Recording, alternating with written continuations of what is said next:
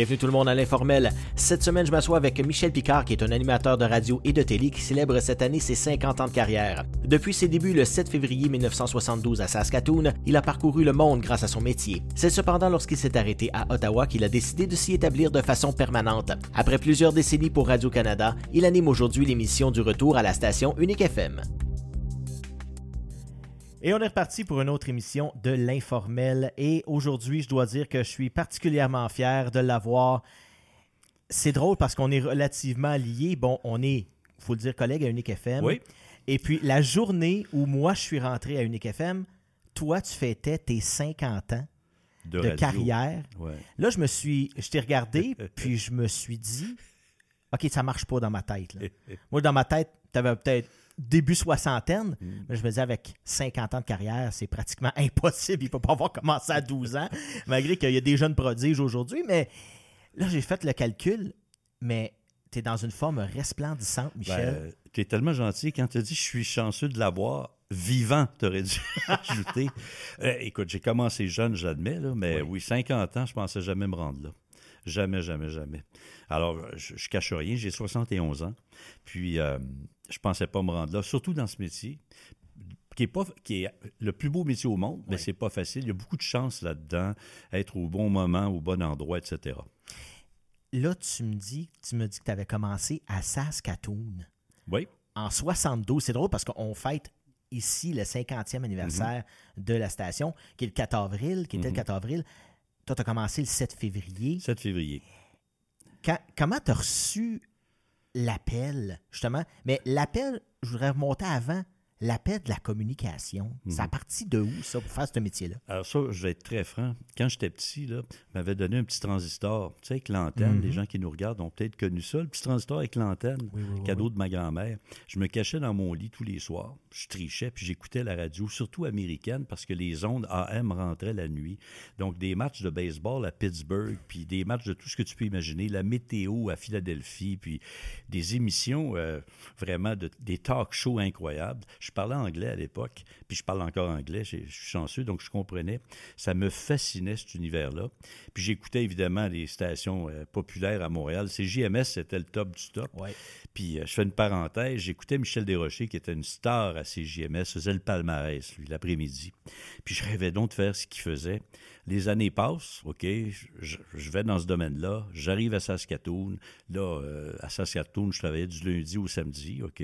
Tu sais, ton horaire, tu le trouves difficile, là? Mais là, je faisais euh, de 6 heures du matin à midi. Je revenais à 5 heures à faire de 5 à 6. Puis le samedi, il me donnait l'après-midi en me disant, tu vas pouvoir dormir le samedi matin. Fait je faisais de midi à 6 heures. Ça, c'était mon horaire.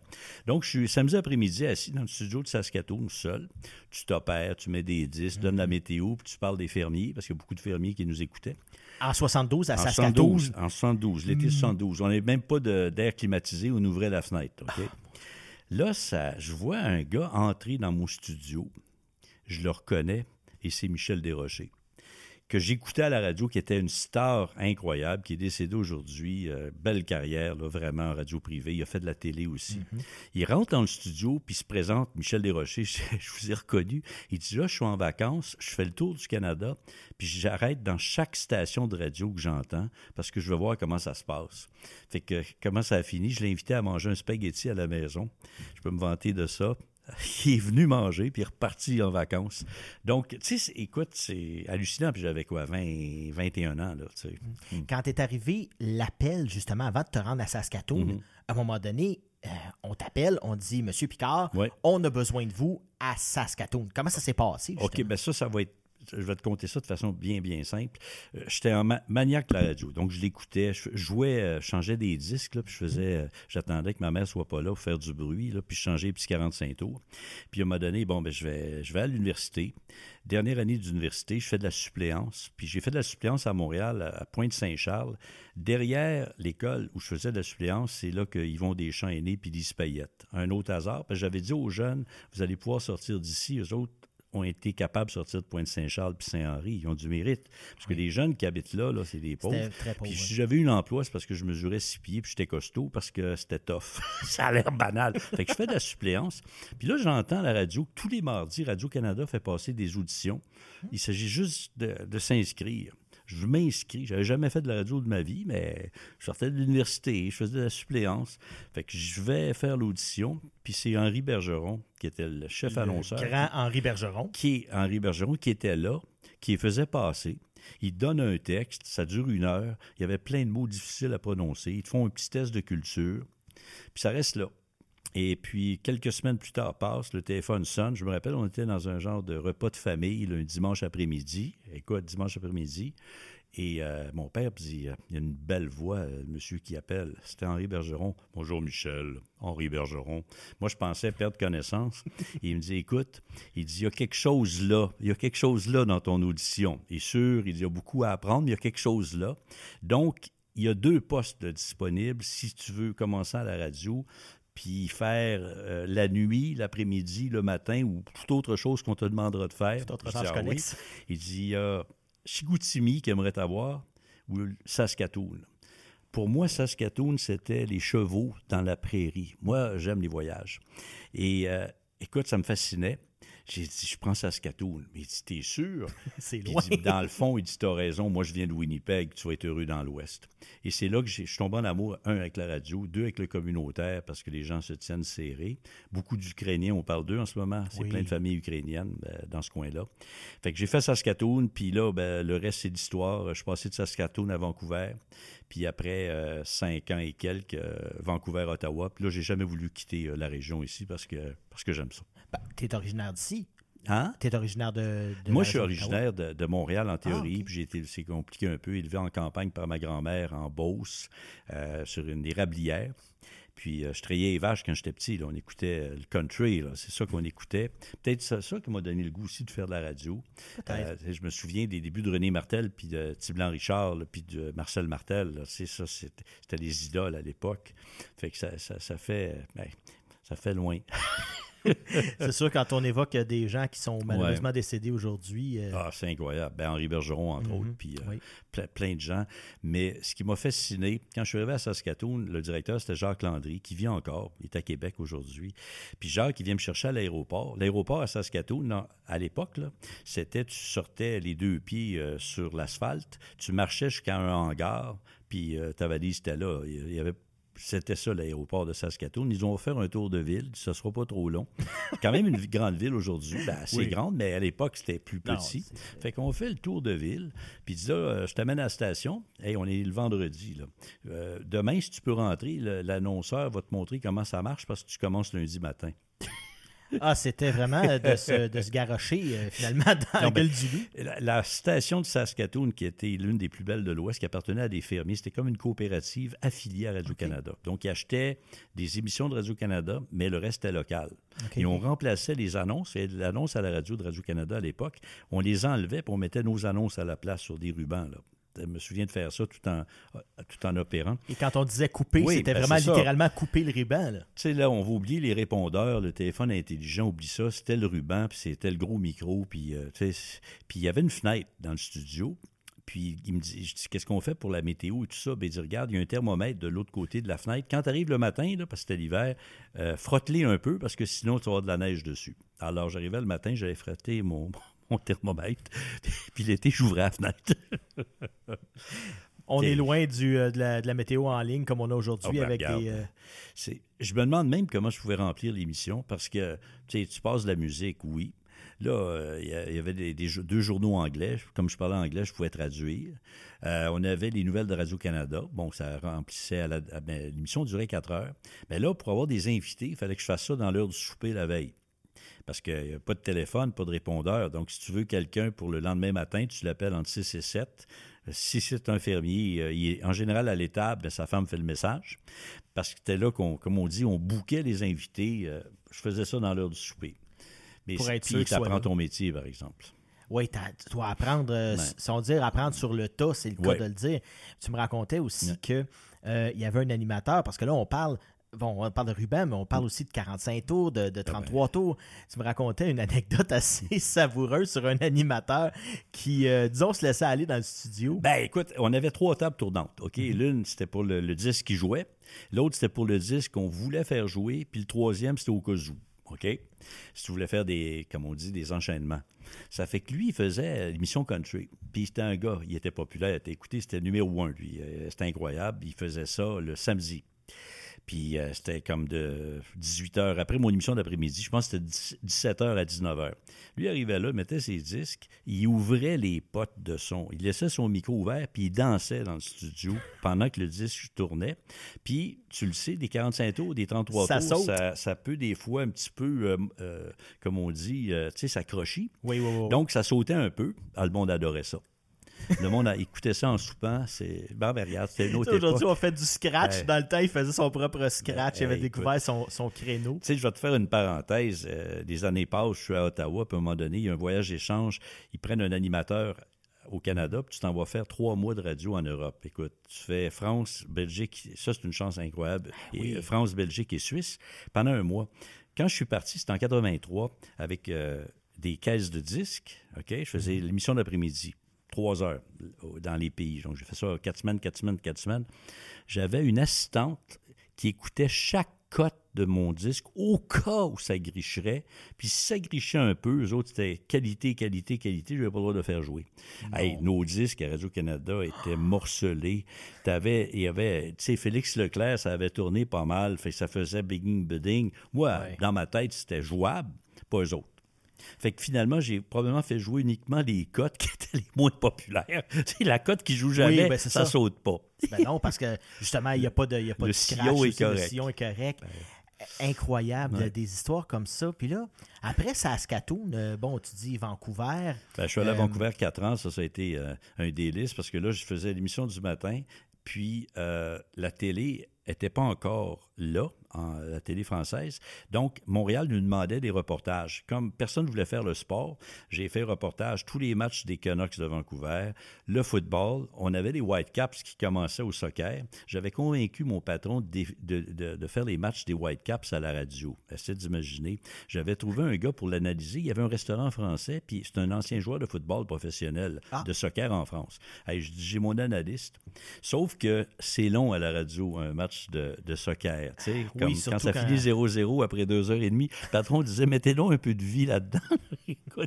Mais c'est.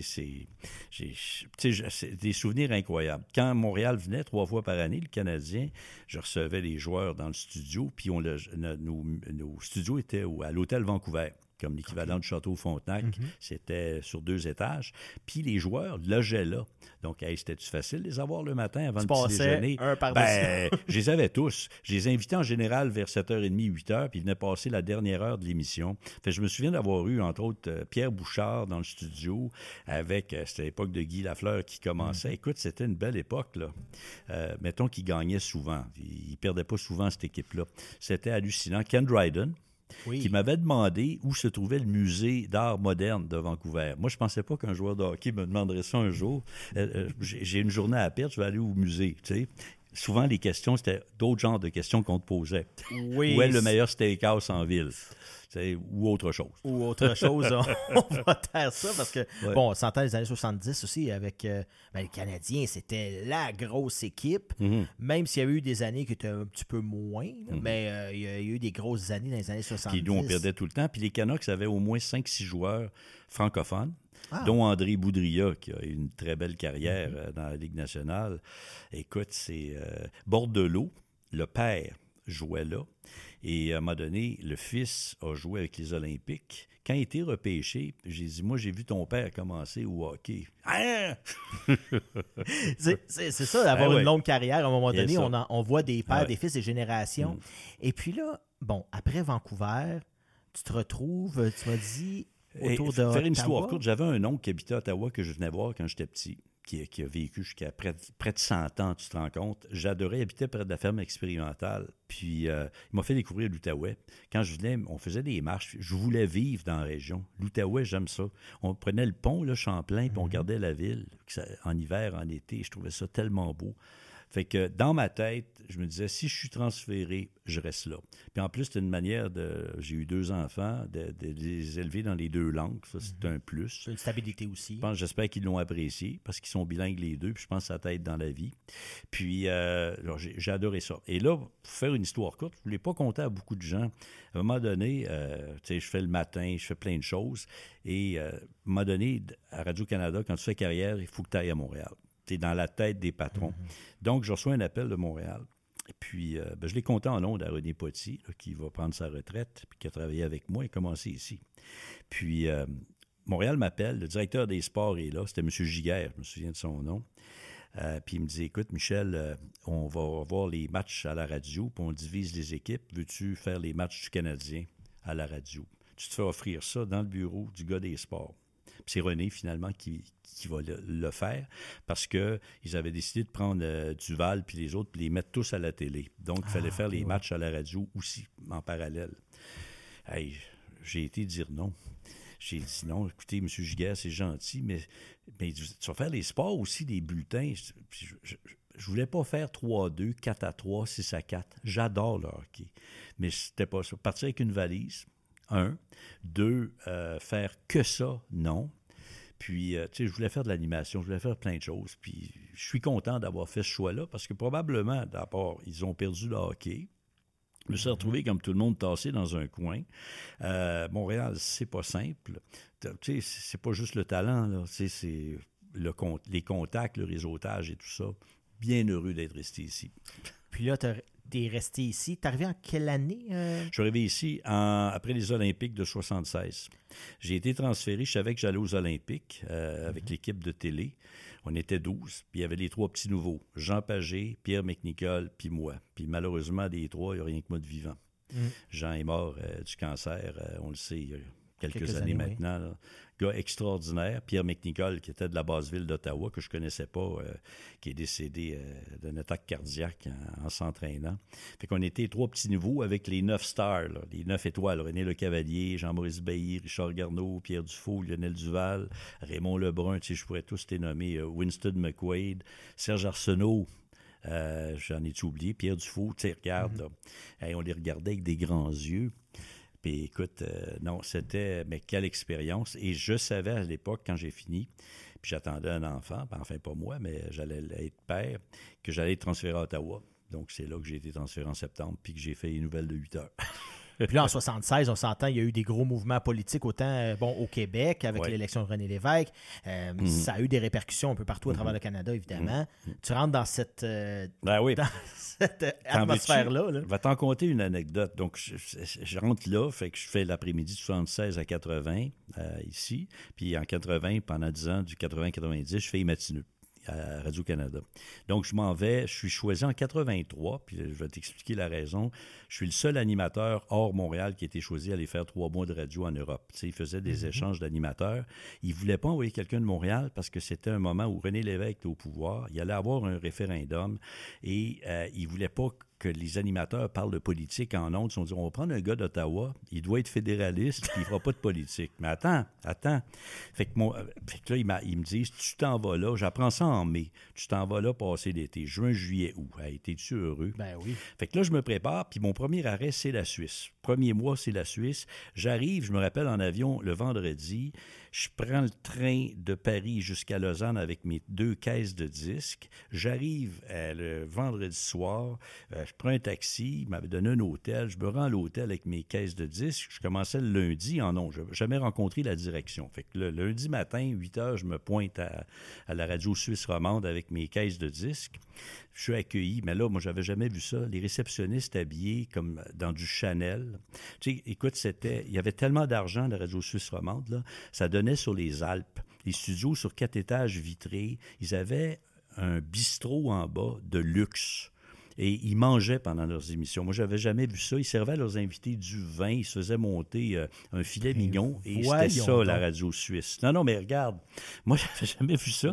D'ailleurs, le directeur me disait, est-ce que tu fumes le cigare? Je ne sais pas vraiment, mais je t'en donne un quand même. Il ouvre une grosse boîte, puis il me donne un cigare. Tu sais, les beaux cigares suisses, là, cubains, mm. mais les Suisses euh, ont des, je pense, des, vendent ça, euh, des, des Davidoff. C'est des bons cigares. Fait qu'en tout cas, ça reste comme ça. Il dit, OK, tu commences l'après-midi. Il dit, nous, notre concept est simple, là. Tu vas faire l'après-midi. Mais il dit, le gars qui fait le midi, de midi à deux, c'est notre grosse émission politique. Mais on aime que la fin d'émission fasse une suite à celle qui suit. Donc, tu vas arriver dix minutes avant, tu rentres dans son studio, puis à un moment donné, il va finir ses, invités, puis il va te présenter, puis ça va faire un lien. C'est comme ça que ça marchait. Je ne parle pas de problème. Écoute bien, là. Son dernier invité, OK, je suis, j'entre dans le studio, je suis assis, puis je vois qu'il est en train de faire une entrevue assez musclée. C'est René Lévesque. René Lévesque est oh. en tournée en Suisse, pense-y, là. Il est en tournée en Suisse parce que le les Suisses avaient un comté qui voulait devenir ah, indépendant, qui s'appelle le Jura.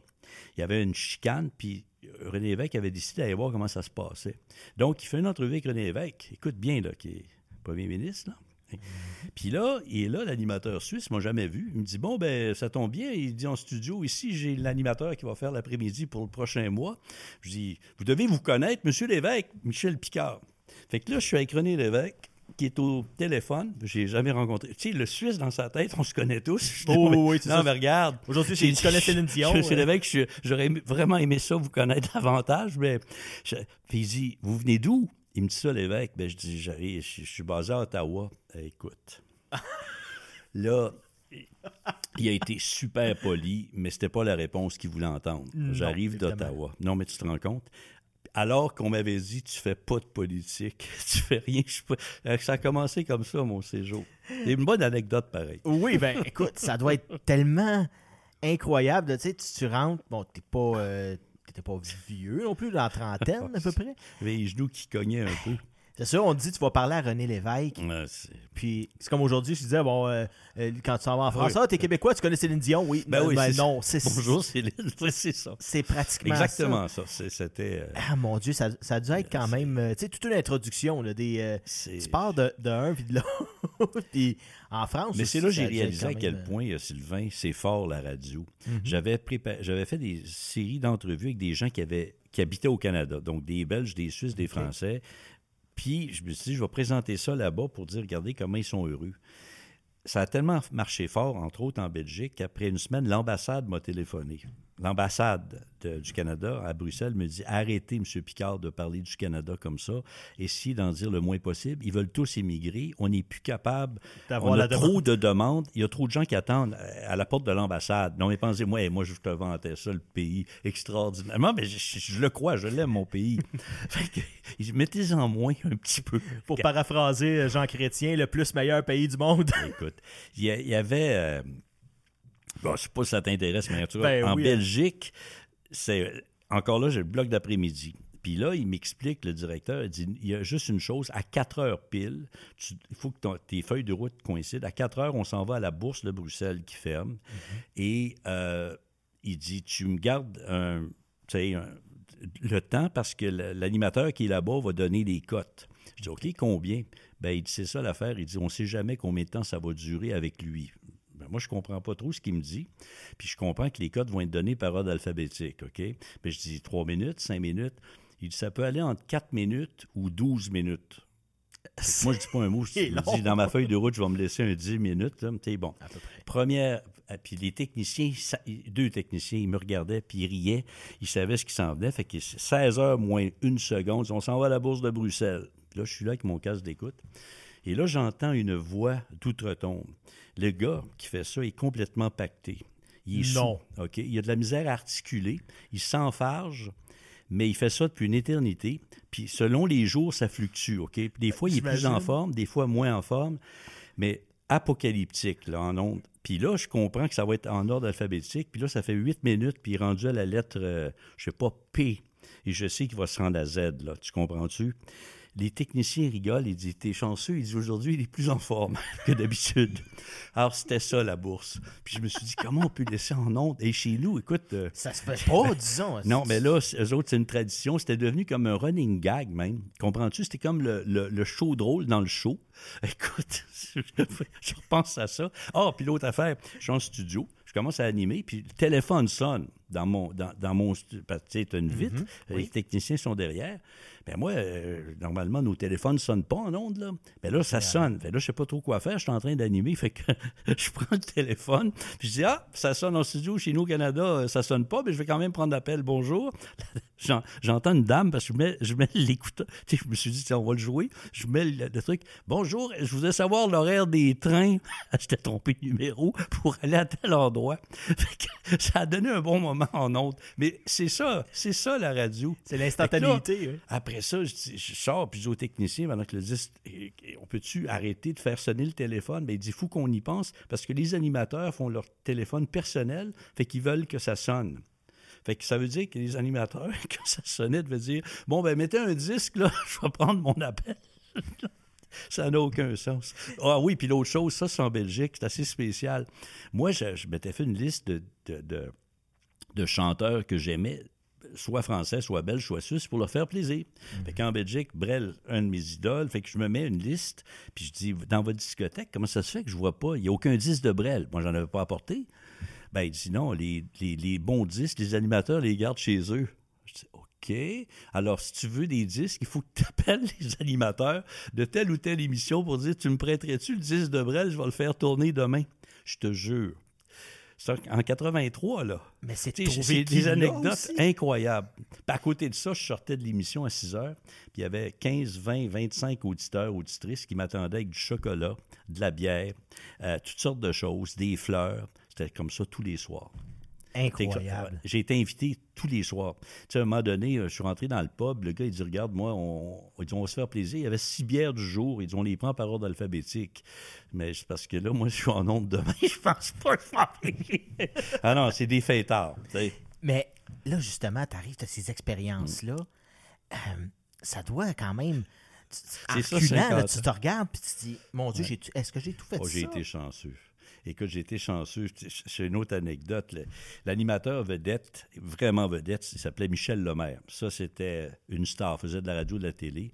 Il me prête son bureau pendant que lui est en vacances, mais finalement, il me trouve sympathique. Fait qu'il dit Semaine prochaine, tu viens euh, souper chez moi, je fais une fête. Je fais une fête, tu viens chez moi. Il habitait dans un château. Tu sais, ils font de l'argent. Quand ils sont des vedettes là-bas, là. Mais moi, je savais pas. Fait qu'il me dit Je te prends à la sortie du studio 6 heures. Le studio, en- il est au centre-ville. Il y a de la voiture. Fait que je dis, OK, 6 heures. Il dit, mets-toi devant, tu vas voir, pas de problème. J'entends un gars arriver dans un Jeep militaire, décapoté, vieux Jeep de l'armée qu'il avait acheté. Il se stationne en plein milieu, donc il bloque toute la circulation. Là, les flics arrivent. Mais non, pour lui demander des autographes, il m'attend, puis il a bloqué toute la circulation. Il n'était pas question qu'il... Là, je suis là, je dis, Michel, t'es pas mal. Il dit, regarde, il dit, si ça marche pas, j'appelle le maire. Michel, on a terminé la première partie de l'émission déjà. Je dois remercier les gens qui nous ont écoutés via TVC Basse-Lièvre ou encore euh, sur ma TV Outaouais. Je vous rappelle qu'on est sur euh, Facebook avec une page. On a la chaîne YouTube et aussi on est sur Apple Podcasts, Spotify et SoundCloud. Merci d'avoir été là. On continue avec Michel Picard. Écoute, Michel, ça doit être quand même relativement incroyable de voir barrer les rues. Non, c'est justement, c'est le fun de, de voir tout- toutes ces anecdotes-là. Tu dis, le gars, t'entends quelqu'un arriver en Jeep militaire et qui barre la rue. Puis, en- durant cette période-là, en 83, puis, puis c'est toutes des images qui me reviennent. Tu as entendu parler du festival de la chanson de Spa, probablement. Oui, oui, oui, Qui oui. était l'un des plus grands. Il y avait Sopot en Pologne, puis Spa en Belgique. Et toutes les stations françaises, suisses et belges étaient représentées là.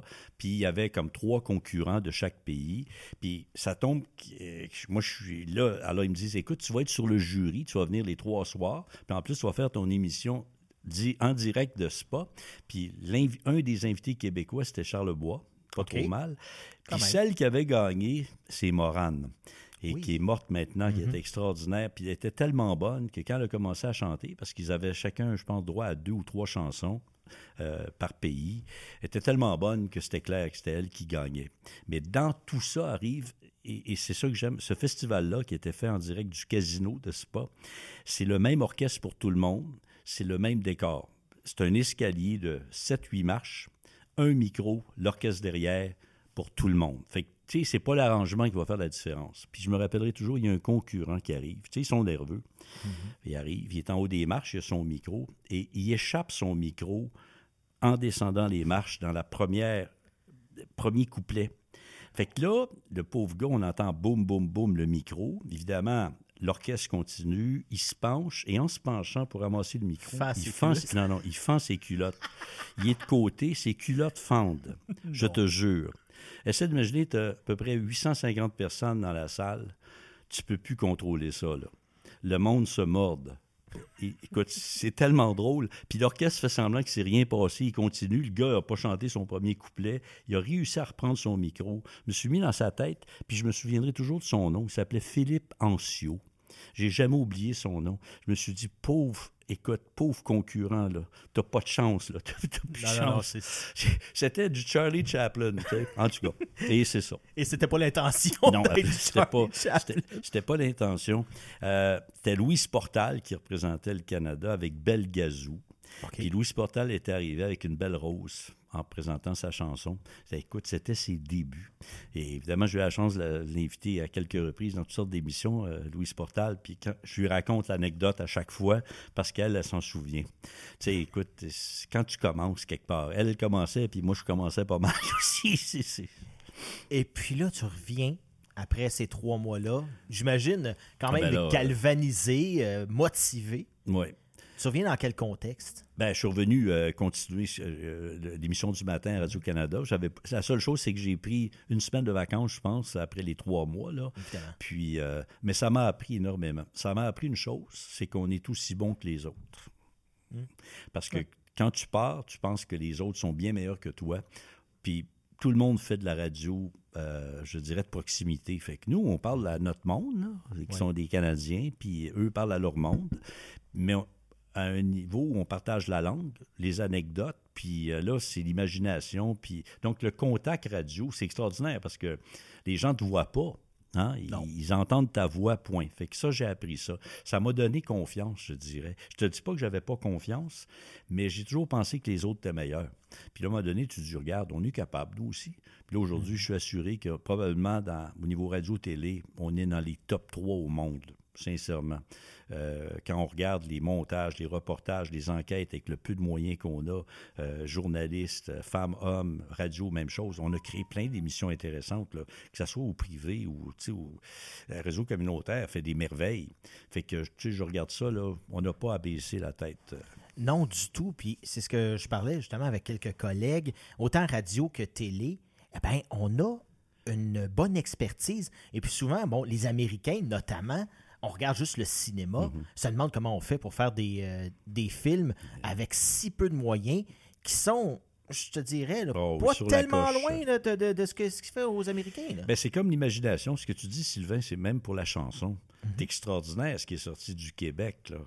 Écoute, un petit peuple avec, euh, quand tu regardes la concentration de talent, de voix, sincèrement, wow. Moi, je dis wow. Pour euh, si peu de... Ah. On parle petit en termes de nombre euh, par rapport au, au restant du. Canada. Absolument. Parce que la culture québécoise Ouais. versus la culture canadienne, Mhm. la culture canadienne, j'ai l'impression, en tout cas, je ne sais pas si c'est- comme ça encore aujourd'hui, mais que c'est imprégné beaucoup de la culture américaine Oui, parce que, bon, la langue est la même. oui.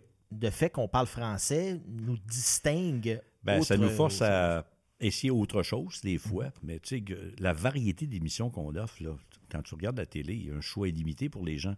Puis moi, j'ai toujours respecté, peu importe l'auditeur ou le téléspectateur, s'il aime ça, c'est parce que c'est bon.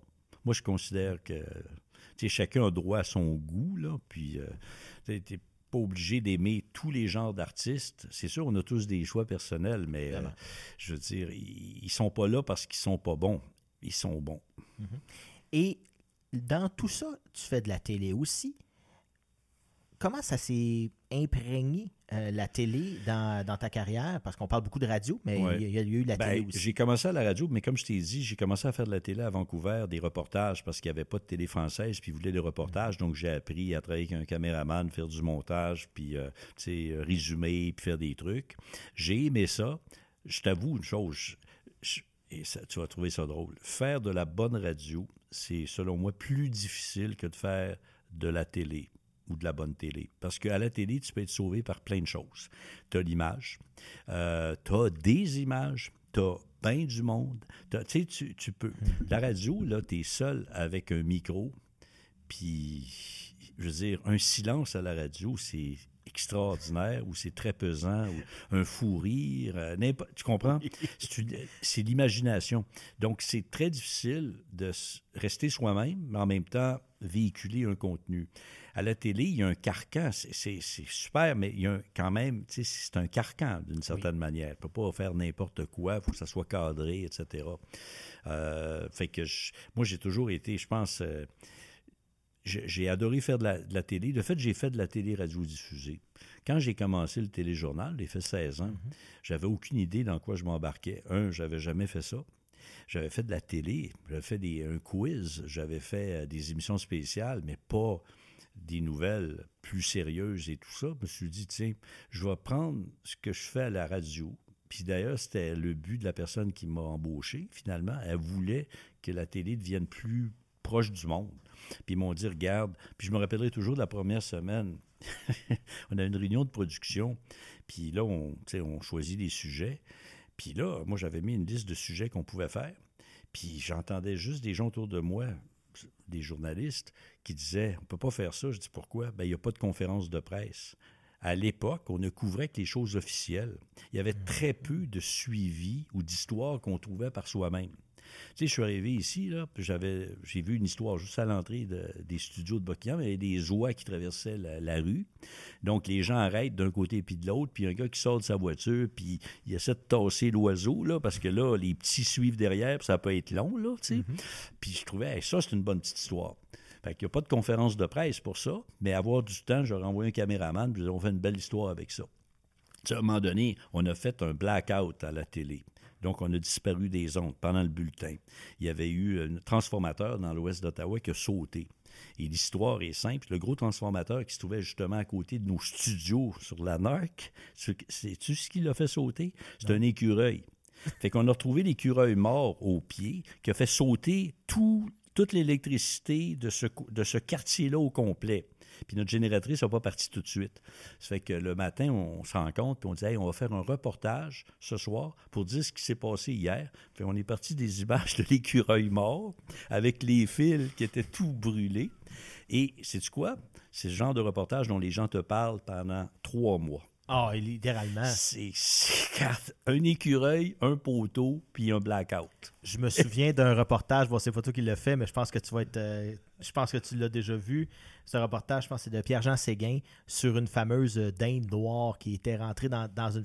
On en parle encore ben, aujourd'hui. Il y a même eu une référence dans, une annonce pour un magasin ben, c'est parce que c'est un bon journaliste qui voit ça. Oui. Ou un bon communicateur va dire regarde, le monde va aimer ça parce que les gens ordinaires ont vu ça. Mm-hmm. Moi, je dis, là, si euh, il y a une histoire facile à aller chercher, agréable, juste en se promenant une demi-heure dans notre communauté. Chaque jour chaque jour. Et on en parlait, on en parle souvent. Euh, bon, là, tu as vu euh, toute cette génération-là arriver. Toi, tu es, bon, de, de, la vieille école, comme on peut mm-hmm. dire. Là, tu vois toute cette nouvelle génération-là arriver de nouveaux journalistes. Et puis, disons que ça n'a pas l'air de t'enthousiasmer. Ben, le monde a changé. Moi, je ne suis pas le genre à dire c'était mieux dans l'ancien temps, puis je ne suis pas comme ça mais j'ai été chanceux, j'ai vécu trois, quatre périodes. Là. Mhm. Au départ, c'était artificiel. La radio et la télé, en général, à part peut-être le privé qui commençait, tout était scripté, tout devait être lu, tout était, pensé, à perlé même aussi, ah, là, à la limite. Je recevais un invité, puis il fallait que tu aies ses réponses. C'était incroyable. Puis ça, ça évolue avec l'improvisation et tout ça, mais tu as raison. Mais je pense qu'avec les médias euh, d'aujourd'hui, les médias sociaux, c'est tellement vite l'information. sais, Au moment où on fait euh, cette émission-ci, euh, Michael Bossy est mort. OK, j'ai vu ça tantôt. C'est parti partout. mort du cancer, 65 ans. Tout de suite, je me suis dit, hey, c'est un gars que j'ai vu jouer junior. Imagine que bien des gens qui nous écoutent ont vu, un gars extraordinaire athlète, ça arrive à tout le monde. Fait que ça, ça, ça a parti, là, euh, bang, puis là, tout le monde va parler de ça dans les prochaines heures. Ça, c'est l'avantage des médias sociaux. Parce que sinon, il faut que tu attendes à 18 heures pour le savoir, sinon demain matin, 6 heures. C'est ce qui était à l'époque, on attendait les bulletins de nouvelles, et puis aujourd'hui, on mm. les a. Mais tu me dis euh, souvent que peut-être que les nouveaux journalistes euh, coupent peut-être un peu les coins ronds. Peut-être, mais c'est parce que peut-être qu'il n'y a pas assez de, moyens aussi. Il y a de moins en moins de, journalistes, de caméramans, de moins en moins d'argent là-dedans. Il faut se déplacer, il faut des camions, il faut euh, la technologie. Peut-être qu'il y a ça. Euh, moi, je dirais aussi qu'au niveau des, enseignants, enseignantes, euh, je me méfie beaucoup des gens qui n'ont pas fait le métier et qui l'enseignent comme je me méfie des gens qui ont essayé de le faire, qui n'ont pas été capables de le faire, puis qui enseignent.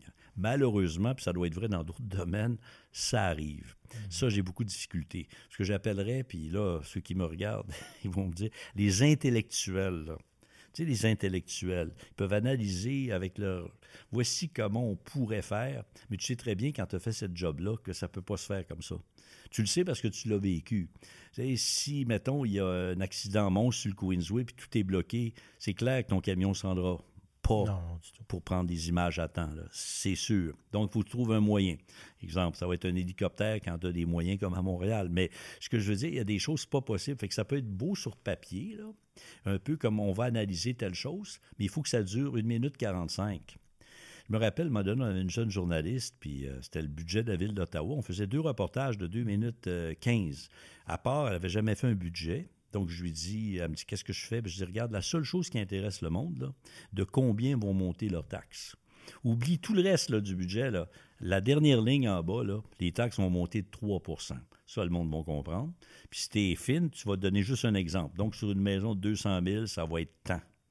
Sur un, tu sais, euh, etc c'est ça qui. tu peux pas commencer à aller euh, entre les lignes. Là. Pas, en deux minutes, là, non, évidemment. Surtout qu'il faut avoir des, euh, faut avoir des cotes. Ah il faut trouver ces, trouver ces bonnes cotes, les bonnes lignes aussi, parce que, bon, les, les, politiciens peuvent en dire des choses. Quand on a jasé radio-télé ensemble, il y a une affaire qui m'est venue, c'est qu'on est chanceux. On ne travaille qu'avec les meilleurs dans leur domaine.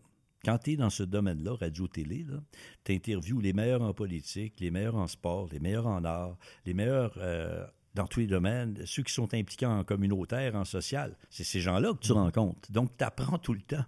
Moi, je dis souvent, on est payé pour apprendre. C'est extraordinaire. Parce que c'est ça.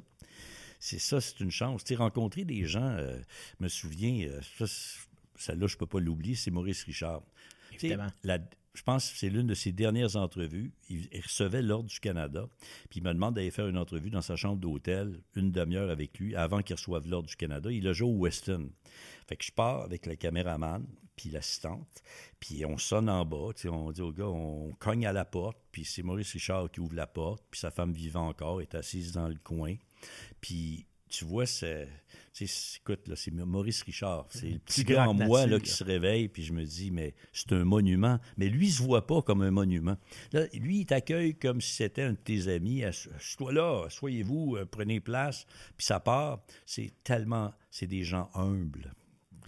Et tu en as rencontré plus d'un, euh, genre, ben. de personnes euh, comme ça, comme on dit, sur 50 ans, le nombre de mais la personne qui t'a peut-être le plus marqué, bon, tu parles de Maurice Richard, mais la personne que tu dis, waouh, cette personne-là, je ne m'attendais pas à ce qu'elle soit aussi euh, généreuse, aussi sympathique, aussi, euh, aussi simple, aussi complète. Écoute, il y en a beaucoup, il y en a une tonne. Je vais faire un résumé. Les plus grands, en général, les plus grandes, c'est les plus fins ceux et celles qui respectent leur public, Ginette Renault, Yvon Deschamps, Céline Dion, regarde, Jean Lapointe, petit nommé, là, eux, là, ils n'ont pas besoin de se prouver, ils sont eux-mêmes. Elles sont elles-mêmes. Tu comprends ce que je veux mm-hmm. dire? C'est ceux et celles qui pensent qu'ils sont arrivés, qui sont un petit peu moins agréables. Fait que je ne donnerai pas de nom de ce côté-là. Mais, tu sais, je me dis, ben, Céline Dion, c'est un bon exemple. Moi, j'ai interviewé Céline Dion alors qu'elle commençait, elle était venue au Festival Franco qui avait lieu cette année-là à Vanier, au parc riverain de Vanier. Ils l'avaient déplacé, puis ils l'ont déplacé pas mal. Elle commençait, elle avait, déjà avait chanté pour le pape et tout ça, mais tu sais, sa carrière commençait. Puis je l'ai interviewé quand il est venu ici à la Maison de la Culture. Là, il était la star de Las Vegas. Elle avait mis une pause dans sa carrière à cause de... elle voulait avoir les, enfants, mm-hmm, des enfants. Puis elle est arrivée avec René Angélil. Regarde, là, c'est simple, simple, simple. Elle n'est pas différente. Elle est sur scène, là, ce qu'elle est là, selon moi. Là. Puis je me demande toujours comment ils peuvent réussir à être comme ça. Parce que, écoute, c'est des vies. Euh, de fous. Démentielles. je veux dire, euh, ils oui, ils vivent pour le public, oui, ils sont super riches, oui, tout ça, mais le stress est là, là. Il faut qu'ils performent, performent, performent. Mais c'est toujours, ce qui m'a frappé, dans le respect du public. Ils font pas ça pour eux, ils font ça pour faire plaisir. Je pense que c'est ça, un artiste, fondamentalement. Là. Ben oui, parce que s'il ne fait pas plaisir à son public, euh, évidemment, c'est son emploi. Écoute, je te dire, sincère, si je vois dans le sport, là, les deux personnes extraordinaires, ça va faire plaisir aux gens. Gaëtan Hart, là, mhm. chapeau, chapeau, chapeau, chapeau à Gaëtan. Parce que incroyable. Puis j'invite les gens à acheter le livre de sa fille parce qu'il y a plein d'anecdotes qui, viennent nous chercher là-dedans. Je... En veux-tu une anecdote sur Gaëtan Hart? Ben, je n'oublierai jamais. À un moment donné, il y a une pièce de théâtre à la Nouvelle Scène d'Ottawa. Ça s'appelle Aider. C'est l'histoire d'un boxeur. Et il y a un combat de boxe et ils ont besoin d'un boxeur pour donner un cours 101 aux comédiens. Ils embauchent Gaëtan. Gaëtan vient leur donner un cours. Et c'est le soir de la première. OK? Fait que Gaétan est là, puis il est dans l'entrée, puis ils ont mis sa ceinture de champion. Elle est là. Puis il est avec un jeune garçon, puis moi, je m'en vais le saluer. Puis c'est un gars tellement. Il, est euh, timide, Gaétan Hart, d'une certaine manière. il faut aller le chercher. Mm-hmm. Fait que, euh, il me dit un, il dit c'est la première fois de ma vie, je vais assister une pièce de théâtre. Il me dit ça, là. On, y, on rentre. Puis il dit le garçon à côté de lui, c'est son fils. Puis il dit Vois-tu cette, ceinture-là? Il parle à son fils. Il dit Toute ma vie, j'ai, je me suis entraîné pour ça. Puis elle va te revenir, cette ceinture-là. J'espère que tu vas apprécier ce que ton père a fait comme père. Écoute, je l'ai entendu dire ça. Là. je le résume dans mes mots. Je me suis dit Waouh, waouh. Ben, ça n'a pas été simple. Puis l'autre, ben, c'est Guy Lafleur. Écoute. Euh, qui d'ailleurs euh, ah, se bat actuellement contre les ondes positives avec Guy Lafleur, un homme euh, extraordinaire. Mm. Regarde, lui aurait pu avoir la tête euh, grosse comme ça. Puis je pense qu'on lui aurait pardonné. Moi, je disais, mets son nom quelque part, puis c'est fini. Là. Si Guy Lafleur dit aller à gauche, là, le peuple va aller à gauche. Mm-hmm. Tu sais, c'est des gens, c'est comme Maurice Richard, aller à droite, on va à droite. Tu sais, c'est Jean Béliveau. Oui. Écoute, c'est. Puis c'est trois, trois genres complètement différents. Absolument mais c'est des. Euh, ben, D'abord, c'est des super talentueux, euh, puis c'est des super humains. C'est ça, là. Fait que t'en as dans les artistes, t'en as dans les politiciens, là. Parce que moi, je les voyais, quand je faisais de la télé au téléjournal, ils venaient se faire maquiller. Donc, les maquilleuses, c'était leur psychologue. Tu sais, ils viennent, là, ils sont nerveux, euh, peu importe où ils sont, comme politiciens, ils sont maquillés, puis, puis que la maquilleuse... Euh, puis moi, j'en profitais, j'étais assis à côté, je me faisais maquiller, ça me permettait, de, comme on dit, de me réchauffer un peu. La gentillesse, la plupart de ces gens-là, je vais t'y nommer, parce que les gens... Puis je fais pas de politique, là, que... Jean Charest, d'une politesse. Bonjour madame, bonjour monsieur, merci beaucoup. Tu vois-tu, mm-hmm. les gens ont une fausse perception de ces gens-là. Je vais t'en nommer un. Stephen Harper, là, c'est, on peut ne pas aimer les conservateurs, peut, mais toujours poli, toujours. Gilles Duceppe, tu vois-tu, je te donne les opposés. Incroyable. À un moment donné, je suis avec Gilles Duceppe, puis on commence à parler de théâtre. Et ça me fait du bien de parler de mon père puis de théâtre. Je suis tellement tanné de parler de politique des fois. Fait que c'est des humains, là. Tu comprends-tu? C'est des humains. Euh, je vais t'en compter une sur Justin Trudeau. OK? Je peux-tu? Ah, OK. Justin Trudeau, il n'est pas en politique. Il est, à ce moment-là dans l'Ouest, puis il est président de Katimavik, qui est un organisme pour les jeunes et tout ça. Il est de passage dans la région, puis ils me disent Veux-tu faire une entrevue de 15 minutes avec Justin Trudeau, téléjournal pour le réseau? Oui. Fait il, est dans, il est dans la salle de maquillage, puis il se fait maquiller. Puis euh, les, maquilleux sont un peu gênés. Puis il y en a une qui avait maquillé son père. Fait que tu comprends que là, elle a le fils. Puis là, je lui dis, euh, je l'appelle M. Trudeau. Tu sais. Je dis, je fais partie de ceux qui, avaient, avons connu un peu votre père puis qui l'admirent. Il me répond, il j'aime beaucoup mieux les gens qui ont admiré mon père que le contraire. Ça me fait plaisir. Fait que, un, je trouve ça intéressant comme réponse. Et là, je lui dis, c'est quoi votre dernier souvenir quand vous étiez jeune, quand vous avez vécu à Ottawa? Écoute-moi l'histoire. À l'époque où ils habitaient, là, sur Sussex, il y a une côte qui va jusqu'à rivière. L'hiver, il y a de la neige là, puis il allait glisser le dimanche, le père Trudeau, avec ses trois enfants, ils étaient trois à l'époque, avant que Michel, le plus jeune, meure. Il glissait tous les trois, puis Trudeau s'installait le quatrième. Sur la traîne sauvage, descendait jusqu'à rivière. Puis il dit, mon dernier souvenir, il dit On est sur la traîne sauvage. La traîne sauvage commence à partir. Puis il dit Moi, je suis le dernier. Je tiens mes deux petits frères devant moi. Il y a peut-être huit ans. 8-9 ans, puis je me rends compte que mon père est pas assis sur la traîne sauvage. Puis je regarde, puis je vois qu'il est debout en haut de la côte, puis là, on descend. Puis il dit, mon père dit, maintenant, Justin, tu es un homme, tu es capable de faire ça seul. Wow! Ben, c'est ça, wow. Ouais. Ça, c'est le genre de truc que tu oublies pas. Imagine le message d'un père à son fils. Je trouve ça beau. Tu sais, Puis est-ce qu'il est, est décédé, il décédé plus tard après ça, pas quand même. euh, qui? euh, Pierre, Pierre Trudeau, Oh oui, il est ben, oui, il euh, pas mal plus tard après ça. Ça, ça fait bout de temps. D'ailleurs, quand il, quand il est mort, les, il savait qu'il était très malade. Les, les stations attendaient qu'il meure. Puis il voyait les poteaux de- des, des médias devant chez lui. Il a appelé le directeur de l'information, je pense de CTV ou de Radio-Canada, en disant Écoutez, je vois ça de ma chambre, je sais que je vais mourir, mais pouvez-vous les tasser parce que ça me, dé- ça me déprime. C'est la seule fois de l'histoire. Les, les boss de l'information sont parlés. puis C'était comme un mercredi. Ils ont dit Regarde, on s'en va. Ça n'a pas de bon sens faire ça. Ça faisait une semaine qu'ils attendaient. Tout le monde devant chez eux, là, euh, sur le Mont-Royal, euh, près de l'hôpital. C'est là qu'ils habitaient. Euh, puis, fait qu'ils s'en vont le mercredi. Qu'est-ce que tu penses? Trudeau meurt le jeudi, je pense, soir, ou c'était le jeudi, vendredi. Fait que là, il n'y avait aucun média. Je dois retourner. Mais, tu sais, c'est ça. À un moment donné, il y a Mm. du respect à avoir aussi là, pour, euh, pour la personne, peu importe notre allégeance politique aussi. Ouais. Moi, je suis à la politique. J'ai, J'adore la politique. J'en ai animé des débats. Là, le nombre de, j'a- j'admire les politiciens qui veulent changer et améliorer la société. C'est sûr qu'on les voit de l'intérieur. Il y en a qui sont moins forts que d'autres, mais c'est dans la vie, c'est comme ça. Là. C'est dans... Mais j'ai jamais... Je me souviens, à un moment donné, je faisais des débats, puis je me, je me rendais pas compte de la couleur de ma cravate. Puis, tu sais, les cravates, en général, il y a du bleu ou il y a du rouge. Dans une cravate, là, Mhm. puis quelqu'un me disait, ah, tu as mis une cravate rouge, tu dois être libéral. Puis un autre m'avait dit, elle a mis une cravate bleue, tu dois être. Je ne m'étais jamais rendu compte de la force de l'image. Fait qu'à partir de ce moment-là, j'ai toujours mis des, des cravates paisley, là. Tu sais, avec toutes sortes d'affaires, là, ben, t'as pas de couleur qui ressortent. fait que là, c'est ça. Non, jamais être neutre. J'ai toujours voté, je trouve ça important. Puis j'ai jamais voté du même côté. Je, moi, pour moi, je regarde, je fais mes devoirs, je regarde d'abord mon comté. Qu'est-ce que la personne qui se présente peut faire? Peu importe le parti, est-ce que la personne euh, a fait une campagne, est-ce qu'elle a des bonnes idées, est-ce qu'elle est polie, est-ce que pour moi c'est super important. Après ça, je regarde évidemment le parti ou le chef ou la chef en me disant OK, qu'est-ce que ça peut changer de mieux?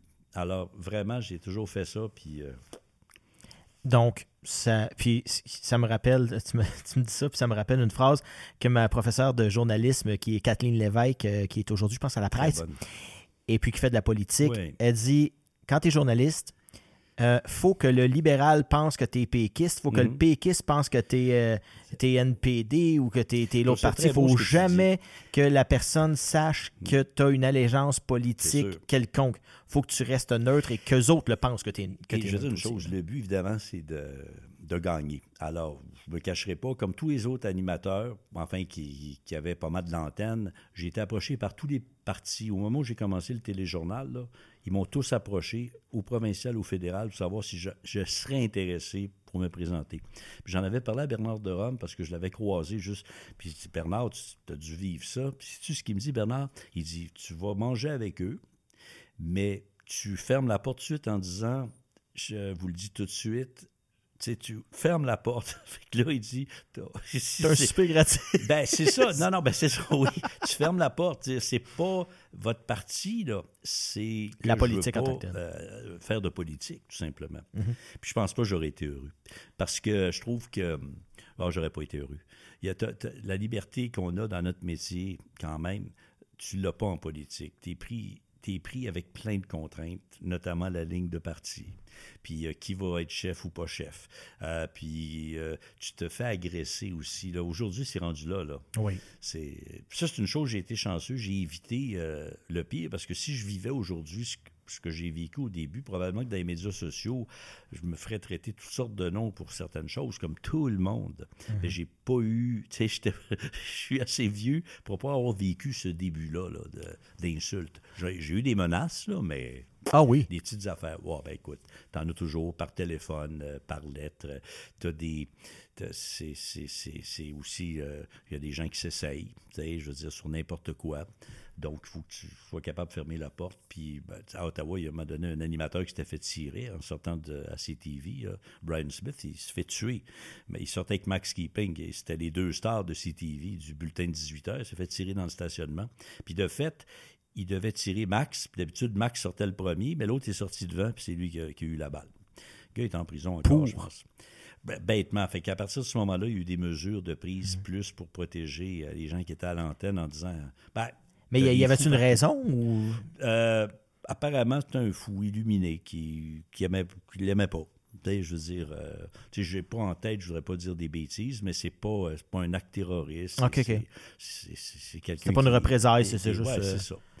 Fait qu'il faut faire attention aussi. Oui. Et quand tu as pris ta retraite de Radio-Canada, comment ça s'est passé? Comment tu es arrivé à dire, bon, ben là, euh, est-ce que c'est l'âge? Est-ce que c'est euh, le fait que, bon, j'ai fait le tour du jardin?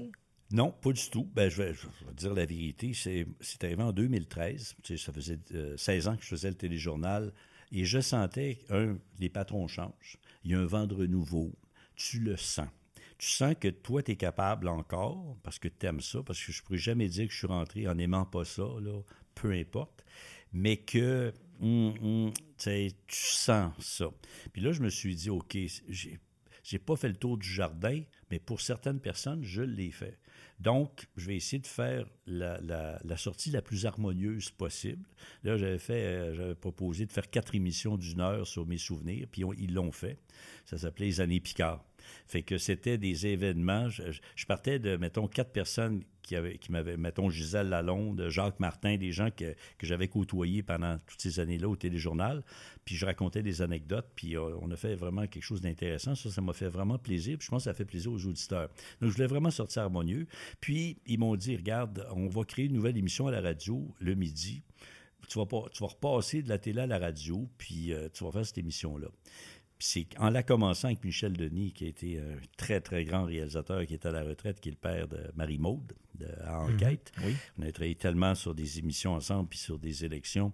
Plus qu'on faisait l'émission, plus que je me rendais compte que j'aimais ça, mais j'avais les mains attaché parce que la société change. Puis je me disais, regarde, es rendu à un certain âge. Moi, je pensais pas du tout à la retraite. Dans ma tête, je m'en allais enseigner parce que j'ai enseigné à temps partiel. Mm-hmm.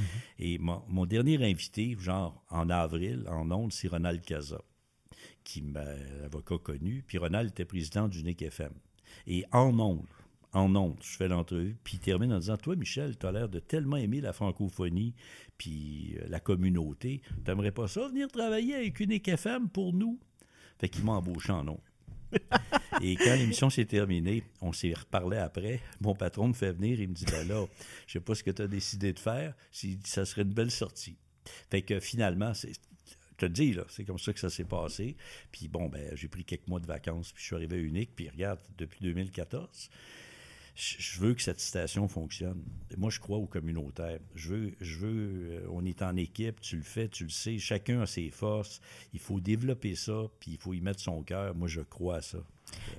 Parce que je te vois arriver tous les matins, encore, tu fais quatre, quatre, quatre après-midi, mais tu arrives le matin autour de 10h30, 11h, comme moi. je, commence? Quand, quand, tu commences à 6h, je t'écoute avec un café. Puis je suis déjà dans l'ordi en train de bouquer dans ma tête qui va être les invités puis les chroniqueurs, je te le jure. Puis j'arrive juste. Parce qu'il y a pas des. On est seul, tu es seul toi aussi. On est, il faut comprendre, les gens, euh, l'émission, on l'a bâtie soi-même. C'est pas comme une station un peu plus grosse. Mais en même temps, si tu ne prépares pas, c'est comme toi, si tu ne prépares pas ton émission, il ne va rien avoir dedans. Là. Non, c'est ça. Il faut que tu y penses. Euh, je pensais, mettons, euh, hier, c'était, cette semaine, c'était le Titanic. Fait que je me suis levé, oh, le Titanic, 110 ans, je vais faire jouer la tonne de Céline Dion. Ça va me permettre de raconter l'anecdote sur le naufrage. Mais je pense que ça fait plaisir aux auditeurs qui ont vu le Titanic puis qui aiment Céline. Peut-être tu comprends-tu, mm-hmm. je le faisais dans cet esprit-là. Puis, c'est drôle parce qu'on a deux émissions avec deux mandats qui sont totalement différents. Euh, moi, c'est plus musical, plus avec des chroniqueurs. Justement, on parle de. Là, tu réveilles les gens, moi, je les endors. Mais j'ai toujours trouvé que tu avais une voix réconfortante. Une voix de radio que j'aimerais avoir, que j'ai pas. C'est ces espèces de voix rondes, ces voix euh, d'une amplitude vraiment c'est technique, mais j'ai toujours trouvé que les animateurs, comme tu parlais d'Henri Bergeron, Mhm. euh, René Le Cavalier, ils sont- il y avait des voix que moi je qualifie de voix de radio. Ouais. Ben, ça, je pense que c'est une chance. Écoute, euh, ma voix est devenue plus grave en vieillissant. Mhm. Ça, ça, tu vas voir, puis à un moment donné, elle va devenir un petit peu rauque. C'est là qu'il faut que tu arrêtes. Parce que je, je, t'en as là-dedans qui, vers la fin, même Richard Garneau, qui est probablement l'une des plus belles voix radiophoniques, Mhm, absolument, oui. euh, quand il commençait à se rapprocher des 80 ans, c'est normal. Écoute, tes cordes vocales. euh, mais, c'est- tu sais, c'est un métier, ça a l'air banal, c'est comme un athlète. Si tu fais bien des excès, tu ne dures pas aussi longtemps. Impossible. Alors, j'ai. Ce que j'ai eu à. Tu sais, comme j'ai fait attention sur plein de choses. Puis je suis gourmand, puis j'aime prendre un verre de vin, je suis un humain. Mais à un moment donné, il faut que tu sois capable de mettre des balises. Tu sais, c'est. Et puis, comme je te dis, euh, je sais pas si j'ai dit ça la semaine passée, je dis, le mot retraite, ça n'a pas l'air d'être dans ton vocabulaire. Ça me fait peur. Sylvain, Oui. le mot retraite, pour moi, c'est comme mourir. Alors, je me dis, ben, ce qu'il faut pas faire, parce que j'ai vu que ça autour de moi, des gens qui avaient hâte d'être à la retraite, mais qui n'avaient pas d'après-retraite dans leur tête. Ça ne veut pas dire qu'il faut continuer dans son métier. Je, je te jure que je vais faire du bénévolat quand ça va arrêter dans quelque chose que j'aime. Exemple, travailler dans une bibliothèque municipale le samedi matin à prêter des livres. Tu sais, quelque chose- j'aime les livres, j'aime les humains. Tu comprends-tu ce que je veux dire? Ouais. Euh, je ferais, euh, tu sais, mais je ne serais pas assez généreux pour dire je donne mon nom pour aller travailler avec la Croix-Rouge en Ukraine. Ça, j'avoue, j'aurais vraiment peur. Je- je- J'admire les gens qui sont comme ça, j'admire. Mais quelque chose qui est plus dans ton domaine, euh, oh, je vais me tenir actif. Je vais rentrer, j'ai, tu sais, les, clubs, là, ce qu'on appelle des clubs. Moi, euh, jouer au Scrabble, jouer aux échecs, euh, je veux re- rejouer au bridge. euh, tu sais, je- tu choisis quelque chose que tu aimes. Des choses que je ferais jamais, c'est des trucs en groupe. Euh, moi, je suis genre, je pars à vélo tout seul. J'aime les trucs pour. euh, fait que je ne ferais pas partie d'un club de vélo pour animer le groupe. Je, je l'ai fait. Donc, euh, Mais ça me fait peur. Le mot retraite me fait peur. Parce que, en général, les gens meurent. Ils tombent à la retraite. Tu sais que ce qui nous fait vivre, c'est l'adrénaline. Ça, c'est prouvé. C'est dans notre corps. Puis l'adrénaline vient avec le travail ou les responsabilités. Fait que quand les gens tombent vraiment à la retraite, cette adrénaline-là, qui est gardée vivant, là, parce qu'ils vont, ils ont des habitudes, ils socialisent un peu, ils vont au restaurant. Tu comprends ce que je veux dire? Oui, puis oui, ils oui, performent, puis des fois, ils sont contents, pas contents. Ça, c'est de l'adrénaline tu l'as plus. Fait que là, après une semaine, deux semaines, tu n'as plus ça. Puis là, ton corps pourrait se laisser aller. C'est ça qui me fait peur. Ouais, j'ai eu mon père euh, qui est bon dans les mêmes âges de 69 ans aujourd'hui, Mm. qui me disait Je sais pas, papa, pourquoi t'arrêtes pas? T'as travaillé 90 heures t'en parles Mm. Il avait peur. Mais oui, quand bon, il a été propulsé vers la retraite, Mhm. littéralement. Et puis, quand il est arrivé, il dit Qu'est-ce que je vais faire? Mhm. Moi, je suis habitué de me lever à tous les matins, à telle heure, Mhm. puis de, de travailler tant et aussi longtemps que j'ai du travail à faire. Après ça, qu'est-ce qui va arriver? Je ne le sais pas. Et puis, il y a eu vraiment euh, une période de, de, de- littéralement de peur. Mhm. Puis là, aujourd'hui, il me dit finalement, je pense que je vais retourner travailler parce que je travaille plus que ce que je faisais parce que les gens lui demandent bon, t'as, t'as- ah ben, t'as du temps, t'es à la retraite, peux- peux-tu venir faire ci ou ça? Puis il me disait si, je, si j'arrête, je fige. Bon, de la retraite et compagnie, mais si j'arrête, je fige. Puis, il y a une dimension aussi aujourd'hui, on est dans une pénurie de main-d'œuvre incroyable. Oui. Peu importe. À l'époque, c'est vrai, dans mon temps, je remonte avant 50 ans, on était presque sûr d'avoir une job parce que le, Québec se bâtissait, tu sais, la société était plus jeune, les jobs venaient d'ouvrir partout, là, dans tous les domaines. Puis là, à un moment donné, 10-15 ans plus tard, ça a été extrêmement difficile. Il y a une génération, là, les euh, 30, 35 jusqu'à 50, 55, là, ils ont, ils ont ramé fort. Aujourd'hui, c'est plus ça. Tu prends plus la job de quelqu'un. Tu prends pas la place de quelqu'un si tu es plus vieux. Je suis capable de servir du café chez McDonald's, là, moi. Sincèrement, je ne dis pas que c'est ça que je ferais, mais si j'en avais besoin, j'aurais pas honte de faire ça. Vraiment pas. Tu sais, je trouve que je trouve ça très beau, les aînés qui. Il y en a qui le font parce qu'ils sont obligés pour, le pour gagner leurs sous. Puis je lève mon chapeau. Puis ceux qui le font juste pour socialiser, je lève mon chapeau parce que ça les garde actifs. Puis là, on le voit en santé, le nombre de, trucs qu'on peut faire. Accompagnateur, euh, tu sais, plein de choses que tu peux faire. Puis évidemment, idéalement, si tu as les moyens, tu fais du bénévolat parce que tu redonnes à la société, puis tu coûtes rien, en théorie. Donc, regarde, euh, oui. Tu rêves encore, justement, de... Parce que là, le, le 70 est arrivé. Ben, c'est un choc. Là, oui, ça a été un choc pour mm. toi parce que, bon, on a des rêves. Juste je t'écoute, puis je me dis, bon, à un moment donné, est-ce que. Bon, tu es en super forme encore? Mais quand tu aimes ce que tu fais, tu veux pas que ça arrête. C'est ça. Mm. Écoute, c'est comme être en amour ou avoir de bons amis. Tu veux pas que ça arrête. Tu veux pas. Mais je sais, c'est cartésien, là, ça va arrêter. Ce que tu veux pas, c'est que d'autres t'arrêtent. Dans le fond, la sagesse, c'est de s'arrêter soi-même au bon moment dans un genre de win-win. Fait que ça dépend beaucoup de choses. pour les gens plus jeunes, ben, est-ce que les enfants sont élevés? Est-ce que tu as des responsabilités financières hautes? Exemple, aider ta mère, ton père en résidence, c'est une responsabilité financière aussi. Euh, ça peut être pour d'autres personnes, euh, quelqu'un qui est handicapé, des amis qui ont besoin de toi. il y a plein de facteurs. La géographie, euh, des fois, tu vas déménager, c'est pas parce que ça te tente. Ben, j'ai vu des gens faire ça. Donc, euh, tu y penses. Mais je te jure une chose, jamais je vais fader out. Je je veux pas fader out. sais, comme on dit, être un has-been. Tu continues à chanter, mais tu n'as plus de voix, tu te souviens plus des paroles de ta chanson. finalement, les gens, ils t'admirent encore parce que tu es vieux, mais dans le fin fond, ils disent ben là, peut-être qu'il serait temps de. Il était dépassé. Ça, je veux pas vivre ça. Donc, je me dis, j'y vais une. Moi, j'ai toujours été une saison à la fois. C'est mhm. comme dans ma tête, j'espère revenir une autre saison à Unique FM pour continuer à bâtir en équipe, ce qu'on essaie de faire pour la communauté. Parce que j'aime l'équipe, j'aime les collègues, tu sais, tu comprends? Mais euh, je vois une saison à la fois. Puis si à un moment donné, il se passe quelque chose, puis ça peut être positif, c'est clair que tu je laisse la place. Là. écoute, je, sais que ça va arriver. Là. Ça, c'est clair. Je ne serais pas ici. Euh, je dirais, tu fais tes 60 ans de carrière. J'en douterais. Quoi qu'Aznavour est mort à 92 ans. Pas me comparer, là, mais... Et il chantait encore. Ben, il chantait encore. C'est hallucinant. Hein. Oui. C'est de voir des forces euh, de la nature comme mm. ça. Mais tu disais tantôt que la retraite te faisait peur. Est-ce que la mort te fait peur? la souffrance, un peu. La mort, non la souffrance dans le sens que j'ai combattu un cancer, j'ai été super chanceux de peau, donc euh, j'ai appris ça il y a quelques années.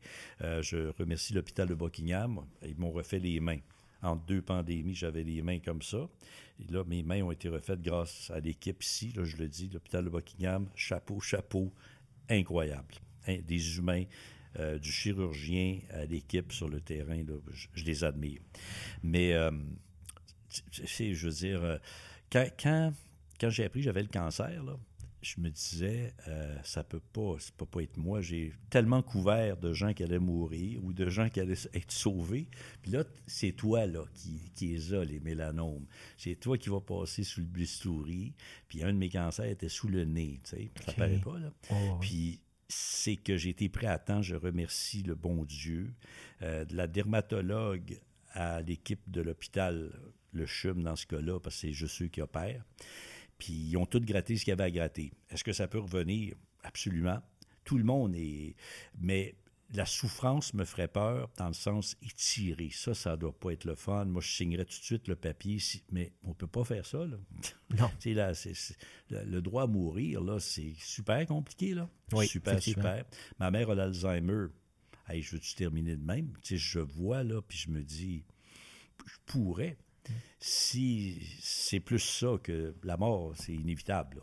Est-ce que tu es genre à passer des. Belle vie. Je serais, je serais tellement égoïste de dire ça n'a pas de bon sens. Eh, écoute, j'ai été super choyé. Tu, tu parles d'Alzheimer, est-ce que tu es genre à passer des tests justement pour savoir si tu es propice à ça? Non, j'en ai jamais passé. Euh, si tu remarques des choses en honte, c'est des choses en honte, tu me mhm. diras. Des fois, j'ai des pertes de mémoire, mais ça, c'est normal en vieillissant. Je sais pas si tu en as, mais oh, plus qu'on vieillit, on a des petites pertes de mémoire. Non, je, écoute, euh, d'ailleurs, ma, médecin qui est de Buckingham, d'ailleurs, aussi, euh, me disait, écoute, dès, qu'il y aura des indices, tu vas voir des trucs de base. Tu, te lèves le matin, tu oublies de mettre des chaussures. je veux dire, il y a des affaires grosses qui arrivent, puis c'est des déclencheurs. Fait que. Aussitôt qu'il y a des drapeaux rouges qui vont se ben, lever. il y a des drapeaux rouges. Puis, bon, c'est. L'Alzheimer va frapper plein de gens, ça c'est sûr, c'en est une. Le Parkinson, d'autres. La SLA, tu ne vas pas être prêt avec ça. Quand tu commences à tout énumérer, tu vivrais plus. Fait que moi, à un moment donné, chaque jour, je moi, je fais de l'insomnie. Alors, une heure, une heure et demie, deux heures par nuit, c'est clair. Je me bats plus. Alors, ce que je fais pendant ce temps-là, je pense à de belles histoires. Puis, tu sais, je revois dans ma tête un voyage où j'essaie de me souvenir de gens que j'ai connus ou de choses que je veux faire. Tu sais, j'essaie de meubler le deux heures. Là. Tu tournes, tournes, tournes, tournes, tournes, tournes. Puis, euh, mais je, j'essaie de vivre le moment présent. Puis ça, c'est en vieillissant, ça a un bon côté. Quand j'étais jeune, je pensais plus à ce que je pouvais faire, puis de ce que j'aurais dû faire. Puis là, aujourd'hui, je pense plutôt juste comme. Là, j'étais content, je m'en venais ici te rencontrer. Je trouve ça, c'est un cadeau, faire de la télé, puis de parler à des gens. Puis j'espère que ça va faire plaisir à du monde. Puis euh, pour moi, ça, ça meublait mon, ma journée avec bonheur. Tu comprends-tu? Alors qu'avant, ça aurait été une obligation. Je dis, ah, c'est le fun d'aller là, mais regarde, en même temps, je peux pas balayer euh, mon perron, je peux pas aller faire mon épicerie. Je peux, tu sais, on est le même dans les humains. Là. C'est, ce qui, je veux dire, ce qui me manque, c'est de jouer au hockey. J'ai joué au hockey toute ma vie dans des équipes de garage après avoir joué à midget universitaire. Ça, ça me manque. Cette collégialité, là, parce que dans un. Puis ça, les gens qui m'écoutent, qui ont fait du hockey, femmes ou hommes, quand tu rentres dans une chambre de hockey, il n'y a pas de titre, il n'y a pas de portefeuille. Il n'y a, pas, a que des humains qui veulent avoir du plaisir puis jouer ensemble. Puis ça, là, c'est un sport extraordinaire pour ça puis euh, sans racisme, je vais le dire, mais tu comprends quand on est vieux, c'est ça se passe. Alors, euh, puis on est, moi, j'ai toujours adoré ça pour ça quand tu me disais aussi d'ailleurs en 72 quand tu es arrivé à Saskatoon, euh, le, le, directeur. de la radio t'avait dit il faut que il y a, deux, choses. deux choses à faire. Est-ce que tu vas à la messe le dimanche? Alors il faut que tu ailles à la messe. La paroisse de Saint-Albert, je pense, à l'église. Tout le monde doit te voir à la messe le dimanche. Et deuxièmement, joues-tu au hockey? Parce qu'on a une équipe de francophones dans notre quartier. On joue contre les anglophones. C'est bien important. Et ça faisait mon affaire.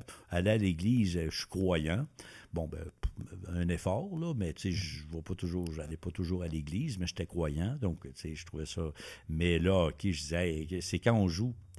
D'ailleurs, petite parenthèse, il y avait les Blades de Saskatoon, hockey junior. Première mhm. semaine, je suis là. On avait les matchs, nous autres, à la radio. Puis il s'appelait François Riopel, le gars qui faisait les matchs. Hey, il dit Michel, t'aimes le hockey? Il dit C'est parce que mon analyste ne peut pas venir ce soir faire le match des Blades, c'est toi qui viens faire l'analyse. Fait que tu vis des affaires, tu as 21 ans, 22 ans. T'as beau aimer le hockey, je connaissais pas trop l'équipe des Blades, J'ai regardé le line-up, mais, mais quelle expérience. Et, crois-le ou non, à l'entrée, qui est venu nous serrer la main? Gordie Howe. Parce que Gordie Howe, il est de Saskatoon. D'ailleurs, l'aréna s'appelle comme ça. À l'époque, il n'avait pas été rénové. Puis Howe était souvent là. Il venait voir les gens, puis il faisait le tour des journalistes, serrait la main. Puis je me, je me rappelle de ses mains. Une patte. puis il te la serre, puis il te regarde, puis il se rend pas compte que lui, il serre fort. Toi, ta petite main euh, maigrichonne. tu compte les doigts. tu veux juste l'enlever, puis lui, il le fait par chaleur humaine, tu sais. Mais tu vois, c'est des choses que tu vis et que tu vivrais pas si tu faisais pas ce métier-là. Non. écoute, euh, une affaire qui change, c'est que j'allais, on allait en tramway on n'avait pas d'auto. Hein. Aujourd'hui, au moins, j'ai une auto, je peux y aller en char. merci beaucoup, Michel, ben, d'avoir été avec nous, d'avoir raconté toutes ces anecdotes-là. C'est 50 ans de carrière, mais ça, a l'air d'avoir passé tellement vite. Je veux juste dire merci tout, euh, aux gens avec qui j'ai travaillé. Mhm. Parce que sans équipe, tu n'es rien là-dedans. Fondamentalement, il faut que des humains qui t'aiment, il faut que tu les aimes, puis il faut que tu aimes l'auditoire, puis il faut que ça se fait des deux bords. Fait que merci. Pour paraphraser la poune en terminant, j'aime mon public et mon public, même. même. La poune qui prenait une bière tous les matins à jeun à 7 heures. Ça, ça la partait comme il faut. Merci beaucoup, Michel.